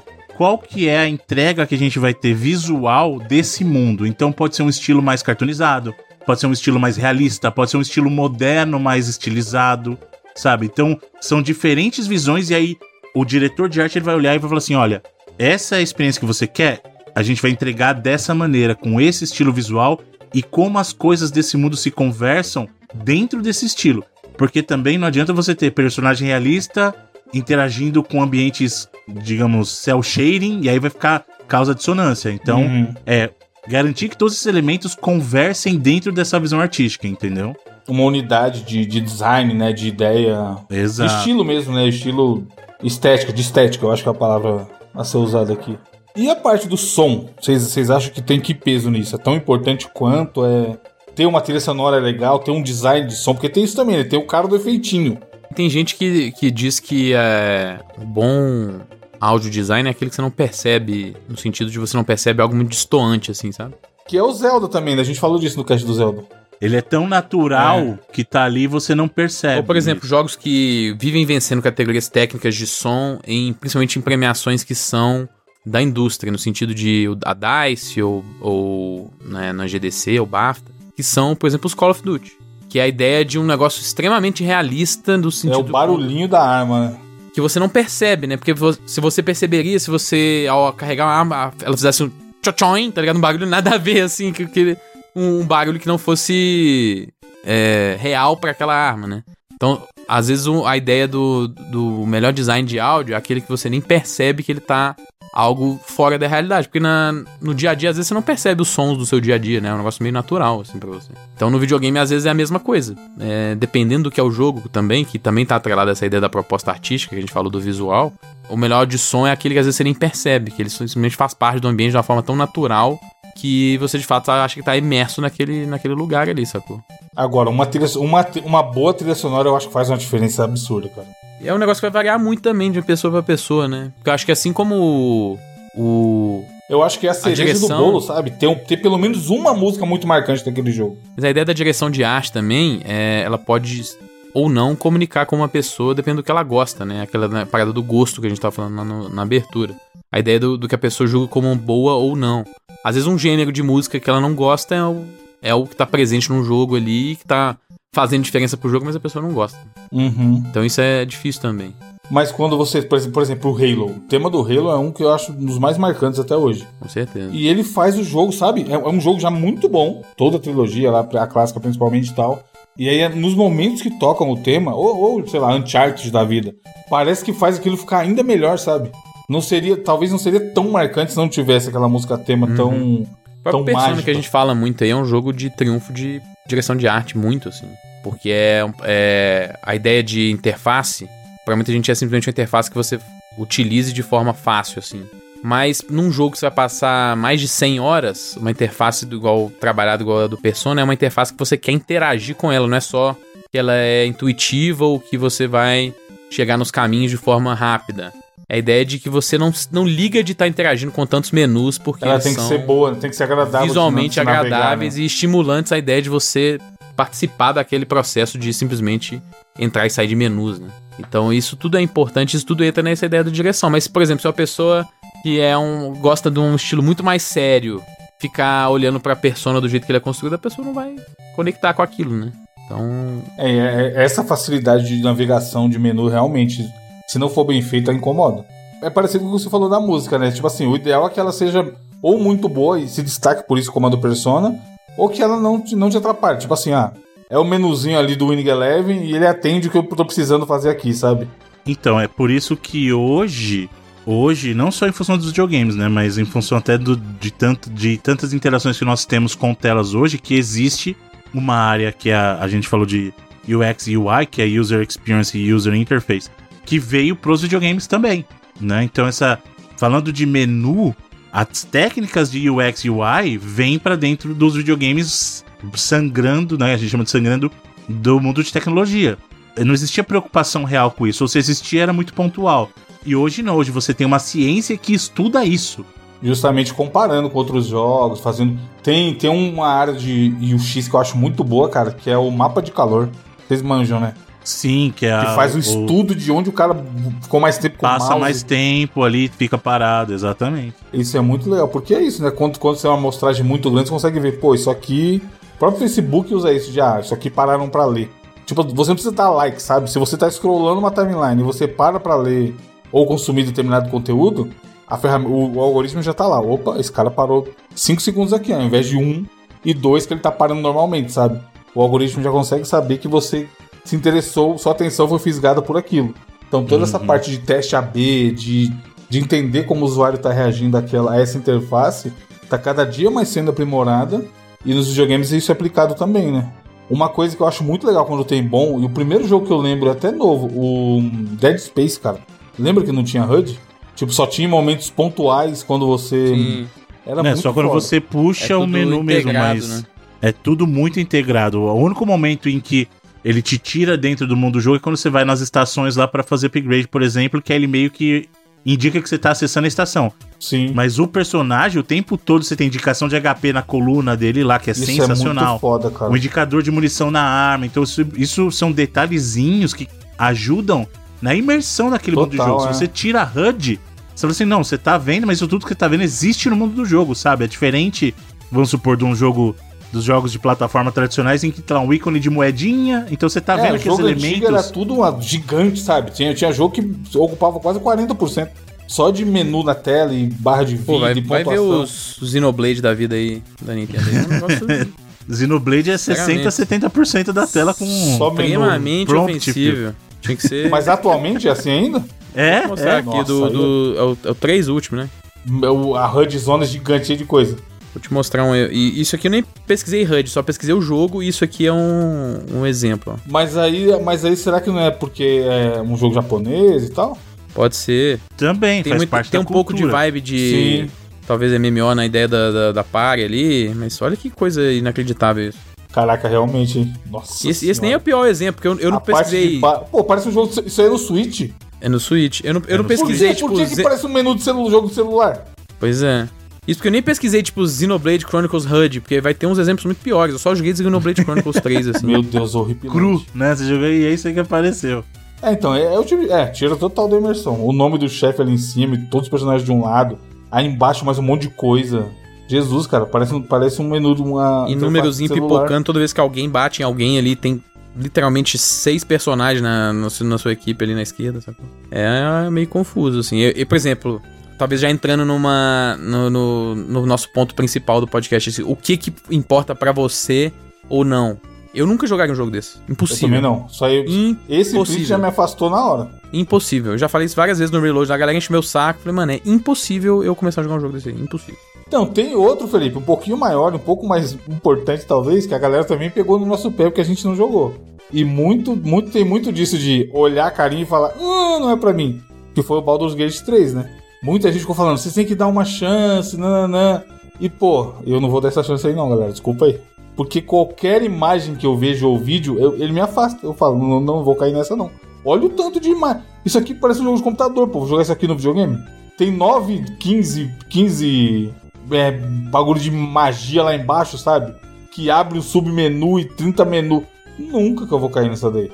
Mas entra muito no gosto, né? Tipo, a imagem do Baldur's Gate aí explicando o, HUD básico. Isso tá só embaixo do jogo ali, tipo. E, tipo, não é o problema, não é o HUD. É, é várias coisas, às vezes, que não, não, não dá. Não, é muito, não apetece, é muito texto. Né? É, é... Eu não falo nem... Tipo, tenho muito texto, mas, por exemplo, eu tô jogando agora um jogo que eu sempre quis jogar e eu sempre adiei, que é o Disco Elysium. Então, também tem texto É um jogo caramba, de RPG né? muito parecido, muito texto. Só que, por exemplo, eu tenho muito mais interesse na ideia do mundo que ele tá apresentado. Na história, eu não, né? Eu não ligo tanto pra fantasia, que é o caso do Baldur's Gate. Então, é, é um ponto a menos, assim, para mim, sabe? Enquanto o Disco Elysium é uma coisa mais é, distópica e um negócio uma interação levemente mais real, é um jogo sobre investigação policial, sobre submundo de crime. Um Mas é a narrativa tem um peso grande para você escolher jogar ou não um jogo? Tem muito, assim. Eu diria que até mais do que o arco narrativo geral é muito importante, mas o, o, o negócio que mais importante ainda para mim é relação entre personagens e relação entre personagem e mundo, assim. O negócio que mais me pega de tudo é, no, do ponto de vista do, do, vamos botar, do pilar narrativo, eu acho que é a ideia de ambiência. O mundo ser interessante. O mundo ser interessante, ter coisas interessantes, situações interessantes, pessoas interessantes. Às vezes a história principal de um jogo não é a coisa que mais me apetece dentro dele, sabe? Mas, por exemplo, um exemplo que eu dou é o próprio Prey, assim. A história principal é legal, mas a ideia do mundo e das regras e das coisas bizarras e dos encontros pontuais, os próprios Fallouts para mim sempre foram isso também. A, ideia, a história principal é uma coisa, mas as coisas que perpetuam aquele mundo e a forma com que as pessoas agem dentro daquele mundo e situações curiosas que só acontecem por causa do setting daquele mundo, né? Da, da ambientação, da ambiência daquele mundo. E você consegue lembrar de algum jogo que não. Que assim, o mundo você achou muito bom, mas os outros aspectos nem tanto, e mesmo assim você gostou do jogo? Por exemplo, tem o jogo do Suda. Do Suda não, desculpa, do Sueri, que é o. Caramba, eu vi falando desse jogo. O jogo é muito ruim de é, mecanicamente e. É novo? Deadly Premonition. Não, hum, é das antigas, 2010. Aham, né? aham. É um jogo que mecanicamente ele é meio ruim, assim. Ele, a ideia é para ser. É tipo um, um, jogo de ação com um pouco de terror, né? Meio survival, Resident Evil, mas não é bem. Não, não é muito bom. E ele tem mais uma ideia de. Você tem uma cidadezinha é, que é meio mundo aberto, a vibe meio Twin Peaks. Então, assim, essa ideia da vibe Twin Peaks, da cidadezinha, os personagens pega, né? bizarros, as interações bizarras, isso tudo me pega muito, assim. De jogar, o jogo não é tão legal, mas é um jogo que eu gosto muito de ter jogado, assim, de ter experienciado, sabe? Foi a mesma coisa um, um jogo desse mesmo cara, que é o Sueri, que é o J.J. Macfield. É um jogo side-scroller em 2D, meio cru, meio feio, mas que mecanicamente ele tem algumas ideias boas, que não são super bem executadas, mas todas têm estão atreladas ali dentro da ideia da narrativa e tal. E também é um jogo que eu gosto muito, que eu acho que merecia um tratamento melhor, sabe? Às vezes de outros pontos, mas são jogos que eu ainda gostei, sabe? Então isso acontece. Da mesma forma como tem jogos que são só gameplay e não tem nada no mundo que eu acho divertidíssimo, assim. Tipo, é, é, os jogos de. Que eu dou exemplo aqui do, de, de carro lá do Mud Runner, Snow Runner, Spin Tires, que são jogos de simulação de carro. Só que é simulação de dirigir carros em lugares, lugares extremos, assim, sabe? Aquela ideia de você uhum. tá levando, subindo com a carreta numa um caminhão transportando um tanto de madeira lá na tundra na Rússia. E aí você passa no meio da lama e depois da neve, entra dentro do rio, aí você tem que ativar diferencial no caminhão e ligar a tração 4x4 e mover um, só um eixo para frente e o outro e baixar suspensão. É um negócio super das mecânicas, né? E pode parecer super chato, mas eu acho super legal. E não tem nenhuma influência de narrativa ali dentro. Às vezes você meio que cria uma ideia na sua cabeça do que, que você tá indo fazer lá e tal. Mas é. É isso, sacou? É, eu tendo a gostar, tipo assim, o, às vezes, se o jogo for muito. A história for muito top, eu, eu comprar muito aquela história, eu embarco nela. E aí eu cito To The Moon que. Você sabe? É sobre a história, é sobre uma história muito boa e emotiva que vai te fazer chorar no final. Ou uma jogabilidade que, eu, que na minha concepção, seja extremamente boa e refinada, que é o caso do Overwatch, que me segura literalmente durante o ano para jogar aquilo, sabe? Então, esse, o, eu considerar o extremo realmente bom é, são narrativa e jogabilidade são coisas que me fazem gostar muito de um jogo. E óbvio que se tiver. Uma... As outras coisas para mim são meio plus, sabe? Se tiver uma baita trilha sonora, eu vou falar, nossa, que foda. E aí vai, vai somando nesse bolo de coisas legais. Mas se não tiver uma jogabilidade muito boa ou uma narrativa muito boa, a chance de eu não gostar é muito alta, sabe?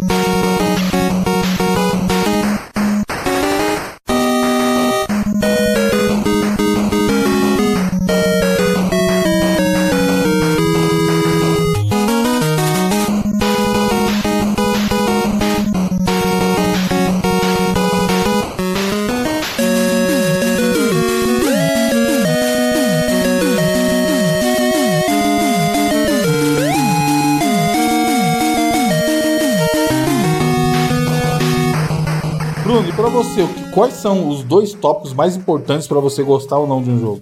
Cara, é, eu acho que o principal, voltando lá no que eu falei da jogabilidade, para mim realmente é essa questão da, do mundo, construir as regras do mundo e a resposta pro jogador. E aí eu vou, eu vou até falar que isso consegue quebrar jogo para mim literalmente. Ah. Tem um jogo que eu amo, amo a história, eu acho fantástico, eu acho visualmente lindo, Esse jogo ele é um 10 de 10 em todos os critérios, menos no controle. Aí eu vou separar o controle tirando da jogabilidade os outros elementos e botando só o controle, que é o Fear Effect. Eu amo esse jogo. Só que toda vez que eu tento rejogar esse jogo recentemente, eu me sinto frustrado, porque assim, eu amava esse jogo na época do Play 1 e ele tem aqueles controles de tanque, só que ele tem um controle de tanque mais complexo ainda do que o, o próprio Resident Evil, por exemplo, porque ele tem ele não tem parada para menu, você acessa o menu em tempo real, então com controle de tanque, você tentando desviar de inimigo, tudo é Nossa. é bem bem complexo assim, sabe? E isso me tira um pouco da experiência do jogo, ele tira o, ele consegue quebrar o jogo que em todos os outros elementos ele é 10 de 10, sabe? Uhum. Visual pro jogo é lindo, a história é fantástica, o som é fantástico, sabe? Então, eu acho que a essência do videogame para mim, o principal é extrair do, da jogabilidade o controle. Controle na mão, para mim, ele é o primeiro item, sabe? E aí eu vou dizer que tão importante quanto eu, aí eu vou voltar à jogabilidade, porque a jogabilidade são essas regras todas que constroem o mundo. Então vou colocar a jogabilidade como um item separado aqui, porque além do controle na mão, o mundo precisa estar tá funcionando bem, ele precisa estar tá coeso, porque essas coisas podem quebrar o jogo. É claro que, por exemplo, trilha sonora é importante, e aí eu vou separar a trilha sonora, tem a trilha que a gente comentou aqui, claro, mas tem também, e que são funções diferentes, você tem o compositor, e você tem o designer de som, Sim. né, o sound design é uma figura diferente, que é o cara que vai fazer, garantir que o mundo soe bem, que cada elemento tenha o som que deveria ter e tem a parte da trilha que é separada do compositor, né? É claro que a questão de storytelling é muito importante, então você ter histórias ricas é muito importante, mas é o que eu falei, se o gameplay não acompanhar, se o controle não acompanhar, perde a razão de você ter um videogame ali, entendeu? O que eu falei, um dos jogos que eu mais amo na vida, ele é quebrado de controle. E aí hoje em dia, e ó que eu sou bem tolerante, hein? Porque eu jogo Resident Evil em controle de tanque felizaço de boa.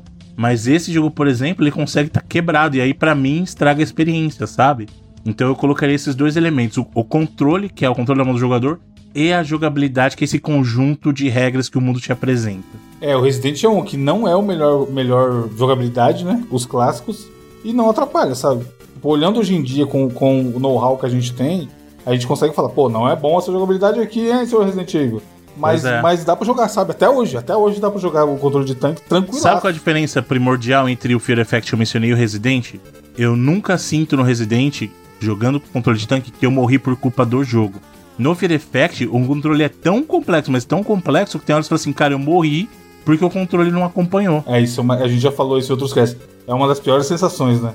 Você Exato. sentir que o jogo te sacaneou, não que você foi ruim ou ou não prestou atenção. Geralmente, mais. quando esses jogos têm um, umas áreas que são que conversam muito com a gente, mas tem umas muito ruins, eles acabam não entrando numa lista de melhores nossos. Assim. Exato, é. Pois mas é. são, mas, mas não deixam de ser jogos que a gente gosta muito, né? Sim. É, falando de jogabilidade, eu lembro do Super Meat Boy. É, é ótimo, sabe? E é um jogo que você vai morrer que nem um louco. Uhum. Só que a uhum. jogabilidade é muito boa, então você em nenhum momento vai ter frustração por perder uma vida naquele jogo, sabe? Você não vai se sentir traído Exato. pelo jogo. Assim, Ele é sobre jogabilidade. do jogo. Celeste é a mesma coisa, sabe? É Sim. difícil pra caramba, você vai perder centenas de vidas e você não vai ficar com vontade de tacar o controle na parede. Porque a jogabilidade responde o seu, o seu comando ali. Falando nisso em Celeste da vida e tal, tem a galera do Souls aí, né? Que leva muito em consideração o, a dificuldade. O quanto, o quanto importante vocês acham isso, essa parte de desafio e dificuldade em um jogo? Importa para vocês? É, é, o suficiente para melhorar ou estragar um jogo? Eu acho que a dificuldade em si, o desafio, não é um problema. Eu acho que o problema é o jogador se sentir traído. Se, por exemplo, Souls, eu amo Souls. E o Souls ele estabelece bem claro essas regras. As regras são essas. Então o jogador não vai se sentir traído pelo jogo. Às vezes você se sente pé da vida, principalmente que tá começando, porque você acabou de matar um boss aí do nada vem um inimigo te dá uma lançada nas costas, você morreu? Vai. Ou isso acontece muito em Souls, cara. Putz, eu já fiquei meio putinho às vezes. Você tá lutando com um boss, você matou o boss, e aí você deu um passo errado pro lado, você caiu de uma colina, morre. Sabe? Tipo, isso é meio, isso é meio chatinho. Mas é o, é o level design que tá ruim, né? Não, não, não vou nem dizer, porque o jogo foi feito para isso, entendeu? É. O jogo foi feito para você ficar esperto. Então a culpa, nesse caso, é um pouco do jogador também, ó. Fica esperto. Então, assim, eu acho que o problema nunca é a dificuldade em si, mas sim a maneira como ela é dialogada com o jogador. Eu sou um grande fã de acessibilidade, tá? Eu não uhum. sou do cara purista que fala assim, não, meu, meu Souls tem que ser só para mim, você que venha para cá. Não, eu sou um grande fã de acessibilidade. Quando vocês vão jogar um jogo, vocês mexem na dificuldade ou vocês confiam no, Geralmente na pessoa? normal. Não. Eu geralmente vou normal. no normal. Eu vou no normal. Eu passei por isso recentemente no Prince of Persia, Felipe, que provavelmente ele vai falar em algum bônus. Que ele uhum. dá, acho que, cinco opções de dificuldade. É. Né? Aí eu pensei, hum, será que eu boto no fácil pra não passar raiva? Uhum. Aí eu deixei no, deixei no que vem, que é algo que eu sempre faço, sabe? Eu confio que o normal. Eu sou o normal, eu não quero mega desafios. É que, é. em teoria, o normal é a experiência que o desenvolvedor então, acredita que a maioria mudo, do público vai apreciar. Tem jogo que às vezes eu penso, porra, devia ter botado no hard isso aqui. Ou o contrário, sabe? Devia ter colocado no easy. Mas por default eu não mudo. Eu não mudo. E, e, geralmente atende bem. Tipo. Qual foi o Uncharted que a gente discutiu? Inclusive, que eu fiz essa besteira, que eu falei assim, putz, eu quatro. não curti tanto. Foi o 4, não foi? Que eu foi. comecei direto no raiva e falei assim, ah, mano. Aí depois passou raiva. Sou manjão de, de Uncharted já, mano. Vários anos de janela aí vai vir com o normal. Eu já vou direto no hard logo, que é nós. E aí eu, aí eu falei, mano, pra quê, sabe? No final das contas eu finalizei, mas assim, eu percebi que foi uma experiência que não precisava ter sido, né? Tipo assim, ele não agregou para mim muito, sabe? Tipo, a ponto de, olha, realmente, que legal, terminei no hard porque precisava. Não, acho que aquela experiência eu teria tido uma experiência agradável no normal mesmo, sabe? Uhum. Então hoje em dia, eu até fazia isso com o jogo, eu cheguei, não, eu vou logo no hard. Não, hoje em dia é normal, mano. É o, no, é o normal que vocês querem que eu jogue, eu vou jogar no normal. Acabou. Eu não mudo, não. E você, Felipe, qual a sua relação com, com desafio e dificuldade em jogos? Eu também não sou contra a ideia da, do, do, da filosofia do design dos Souls lá, por exemplo, do, da dificuldade. Ou, até porque eu acho que não é dificuldade, eu acho que é um negócio mais de interpretação, sabe? De ser. Desafio, né? O jogo é mais obtuso do que ele é difícil, eu acho. Uhum. Muitas vezes. Às vezes é difícil mesmo, você toma uma porrada do bicho e morre, mas acho que a ideia. A dificuldade é, às vezes é, é e, e, claro que tem, como o Bruno falou, a ideia da acessibilidade, tem coisas que são questões motoras e tal, isso aí tá além da, disso porque é uma, como o Bruno falou, uma questão de acessibilidade, não é uma questão de dificuldade em si. Mas eu acho que às vezes é mais a ideia de ser obtuso e, tipo, não deixar muito claro. Eu gosto disso, assim, porque te força a interagir a com aquela parada em outro e nível. E o inimigo, né? Mas, Pode exemplo, ser que você não goste do jogo e você não queira interagir. O Cuphead é um exemplo para mim, por exemplo. Exato, Cuphead é muito... é difícil pra caralho. Eu não gosto Caraca, muito do, do run and gun. não é muito o meu estilo. E é um jogo que, tipo assim, eu nunca zerei, nunca fui muito longe, porque não é. Eu não, não tenho o desejo sofrimento, né? de interagir com aquela mecânica da, dessa forma profunda, no ponto de vista que eu acho que vai me dar uma recompensa desse tamanho. Os jogos Souls, por exemplo, eu acho que eu fui recompensado com uma boa experiência por ter dado essa chance de interagir com esses sistemas de uma forma mais profunda, ficar melhor ponto de entender. Jogador. Exato. Eu acho que eu, nessa experiência foi uma experiência que me valeu a pena. No, no Cuphead eu nunca tive vontade, assim, de. Exato, e do Cuphead eu não terminei. Joguei bem, sei lá, 70%, mas chegou uma hora que eu falei, ah, só tá chato isso aqui. E aí eu parei, sabe, de tentar é, vencer aquele desafio. E tem pessoas uhum. aí que, tipo assim, que é um ponto dos jogos favoritos da vida, porque é exatamente o que queria de um É essa sensação gun, que ela quer ter, né? De... de um boss rush, é, entendeu? De... É, então, é isso, isso? É, eu acho legal. Eu até falei pra vocês, o, o, usando só o caso do Cuphead, eu, eu, eu comprei ele de novo só pra jogar no Switch, aí eu comprei o DLC que eu não tinha o DLC ainda, lá da como é que chama a menininha da xícara? Não é a. É o Delicious Last Course, que ela é a. É, mas eu, eu esqueci o nome da personagem lá, mas é. Não, lembro. Mas de, de, qualquer maneira. E aí eu fui jogar, só que eu falei assim: ah, não vou jogar só os, os novos, até porque acho que nem dá, porque você tem que começar de novo. Então eu vou jogar desde o começo. Miss Chalice, que ela chama. Isso, Miss Chalice. E aí, cara, você fala: caraca. Mas ali a proposta do jogo é essa, porque o jogo é isso. O jogo é ser desafiador. Então teve um momento ali que sem sacanagem, eu morria umas 10 vezes eu começava, cara, mano, o que, que eu tô fazendo? Por que, que eu tô fazendo isso com a minha vida, né? É, não, sabe? Só que aí depois quando você passa, você, pô, é isso, mano, consegui. Então, é esse sabe? que pega, esse. esse... É, eu, eu, porque eu jogo Overwatch, Bruno. É 4, 5 partidas passando raiva, mas a hora que você ganha é tão bom, tá ligado? Exato. É, é tão, é, então, é tão aquela. Ah, caraca, ganhei mais um. Vem, otários! E aí você já puxa a tua partida e tal. Esse sentimento é muito lazarento, cara. Mas é, mas eu acho que o rolê da dificuldade é muito, é muito, esse acho que é o mais individual dos itens, sabe? Que a gente discutiu aqui.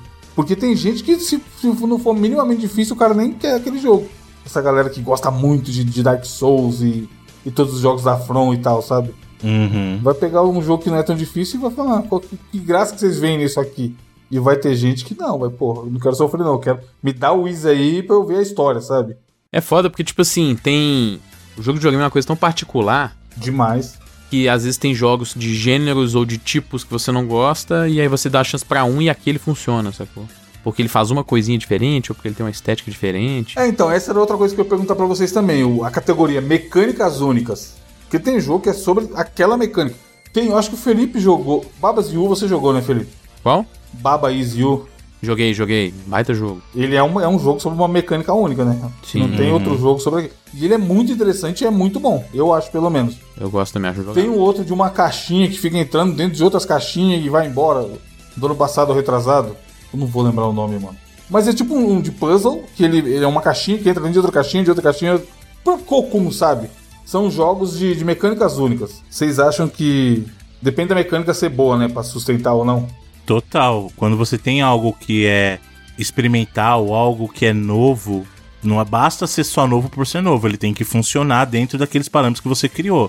Então, novidade por novidade é legal, mas tem que funcionar no final das contas e tem que funcionar pro jogador. Porque o que acontece muito também é dev que faz jogo para ele e esquece que quem vai jogar é o jogador. Não adianta você fazer um jogo só para você, você tem que fazer um jogo que funcione uhum. para todo mundo. Então tem isso. Eu acho super legal quando o jogo faz isso, quando ele subverte um gênero e cria algo novo. Eu acho super legal, mas tem que ser bem executado. Um dos exemplos que, que não necessariamente é isso, mas ele fez um negócio que eu fiquei de queixo lá. O, o, o Felipe sabe que ele jogou comigo, o It Takes Two. Bom demais. O que eles fizeram ali de usar mecânicas diferentes, de estilos diferentes, e funciona dentro do que eles estavam propondo, sabe? Porque era muito fácil dar errado. É. É, é que ele é um caso extremo de ter um monte de mecânicas, né? O próprio Exato. jogo deles que veio antes, o A Way Out, é isso também, assim. É a também. de ter uma proposta de projeto e aí daí usar as mecânicas, né? Não vir com as mecânicas antes do, do projeto, sabe? Criar um macro e depois vir criar situações Exato. e se virar para criar mecânicas, porque isso é difícil pra caramba também, né? E tem tudo para dar errado. Tem tudo para dar errado, cara. Não é, não é à toa que às vezes os developers escolhem é, limitar o número de mecânicas ou de estilos de, de jogo dentro de um jogo, porque isso requer polimento de todas essas coisas, né? Exato. Esses jogos que tem uma específica é muito arriscado, né? Porque se não ficar bom, acabou o jogo. Também para poder não perder a. não ficar monótono, né? Sim. É difícil. É, eu acho que um, um mérito, por exemplo, do Inside é esse, assim.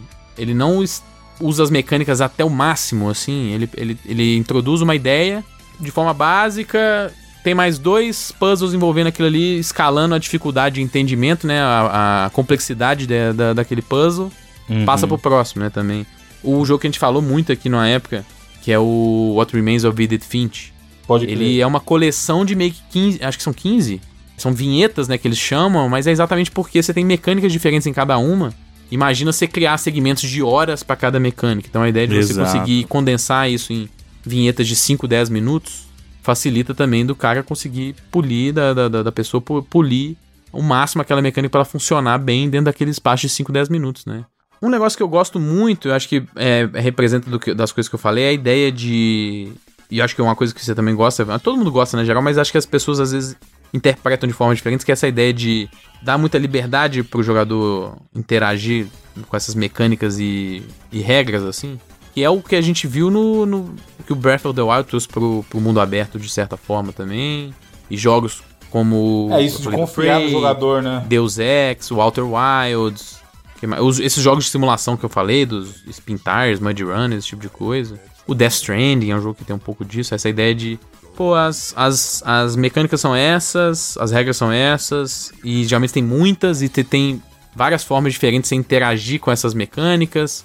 E é, elas que dão, reagem uma a outra. Você descobriu aquilo, é muito legal. E aí você se vira para chegar no objetivo, né? Sim. Eu gosto muito dessa, dessa ideia, dessa filosofia, sabe?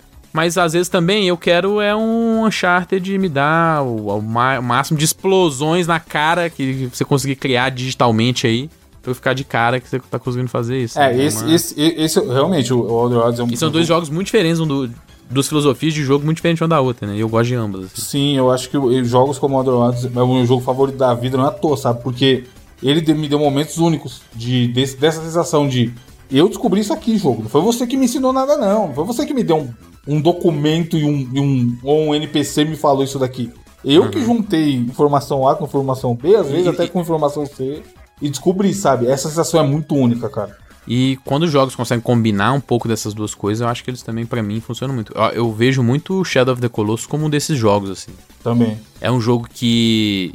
É, ele é bem cinematográfico até, né? A ideia. Uhum. Mas mecanicamente ele é um jogo de exploração, né? E não só de exploração de ambiente, mas de mecânicas, né? Você entender as regras. Cada boss é um puzzle, né? E observação de comportamento, né?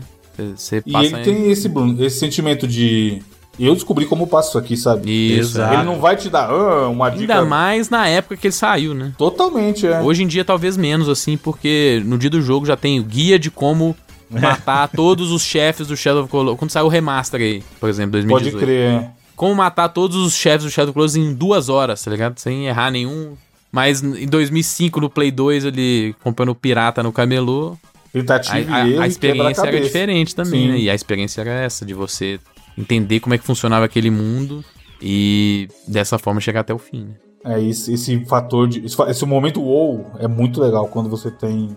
Você aprendeu ou, ou, você descobriu alguma parada, entre aspas, sozinho, né? Que a gente sabe que não foi sozinho, é, uhum. é muito legal. É isso então? É, no fim das contas, chega o que, que é mais importante. Então, já falei, eu, eu, eu peso muito a jogabilidade. Uma jogabilidade muito refinada me pega muito. Ou uma história muito absurdamente que me fisgue muito rápido. É difícil. Eu, é, eu acho que essa, essa ideia, por exemplo, por exemplo, que você falou, a, a história que te fisgue muito rápido, acho que é uma coisa mais importante. É um jogo que tem uma abertura muito impactante para poder manter o interesse. Pra segurar o jogador, é. Homem-Aranha, Felipe, Homem-Aranha 2. Alan Wake. Alan Wake pega rápido Us, também, é. O próprio Shadow of Colossus. O Prey pra mim é uma baita ideia também, assim, de abertura, assim. Isso é principalmente verdade, Felipe, no mundo de hoje, cara, que a gente sabe que é um monte de jogo saindo e cada vez menos tempo do jogador, então... Game Pass, Bruno, você baixa o jogo no Game Pass, você tá... Nem baixa, né? É. Transmite. É, nem baixa, nem baixa. Já vai não. direto no cloud, já vê, ah, tá bom, é vai foda, pro próximo. Mano. É muito, é, hoje em dia é, é puxado, cara. Puta merda, muita opção, muito jogo em todos os lugares, né? Mas eu, eu colocaria o que eu falei, jogabilidade e, e narrativa top me pegam muito fácil. O próprio Outer Wilds, eu não acho que ele tem uma jogabilidade tão suprema, sabe? Só que a história, cara, não tem como, puta merda. É muito absurdo. E o Outer Wilds, ele faz um negócio que é o que eu gosto, que assim, eu gosto de storytelling em jogo, mas eu gosto quando ele é menos intrusivo no sentido de tirar o input do jogador, sabe? Você pode ir fazendo outras coisas então você, enquanto você tá descobrindo o mundo, uhum. tá entendendo? É, ele tem o fator de descobrir o mundo e descobrir a história também, né? O que é engraçado, porque eu adoro os jogos do Kojima. Então eu tô acostumado a assistir, mas o meu estilo preferido de absorver a história é enquanto ela, se ela acontece enquanto você joga, sabe? Sim. Ela tá, ela tá onipresente ali no, no gameplay, né? Não, não só vem o textinho, ah, o momento da história, aí para o jogo e. Isso, é. É, então. Bom, é isso, ouvinte. Responda aí nos comentários quais são os tópicos. Que chama isso aqui? De tópicos? Características mais importantes? É, características. É, eu acho que, sei lá, qual que é o seu gosto mesmo, né? Sim. Muitas vezes. Porque é, é, igual a gente falou, às vezes tem um jogo que não tem nada a ver com você e você acaba batendo. É um bom quebra-cabeça também, eu gosto, hein? Puta merda. Podia, podia lançar Portal 3. Caraca, como, como é bom o Portal, viu? Mas é isso, ouvinte. Semana que vem tem mais. Obrigado. Sigam a gente no Instagram. Eventualmente sai animações do 99 Vidas lá, trechinhos animados pelo Micaro. Semana que vem estaremos aí. Um abraço. Tchau! I know that you'll be back.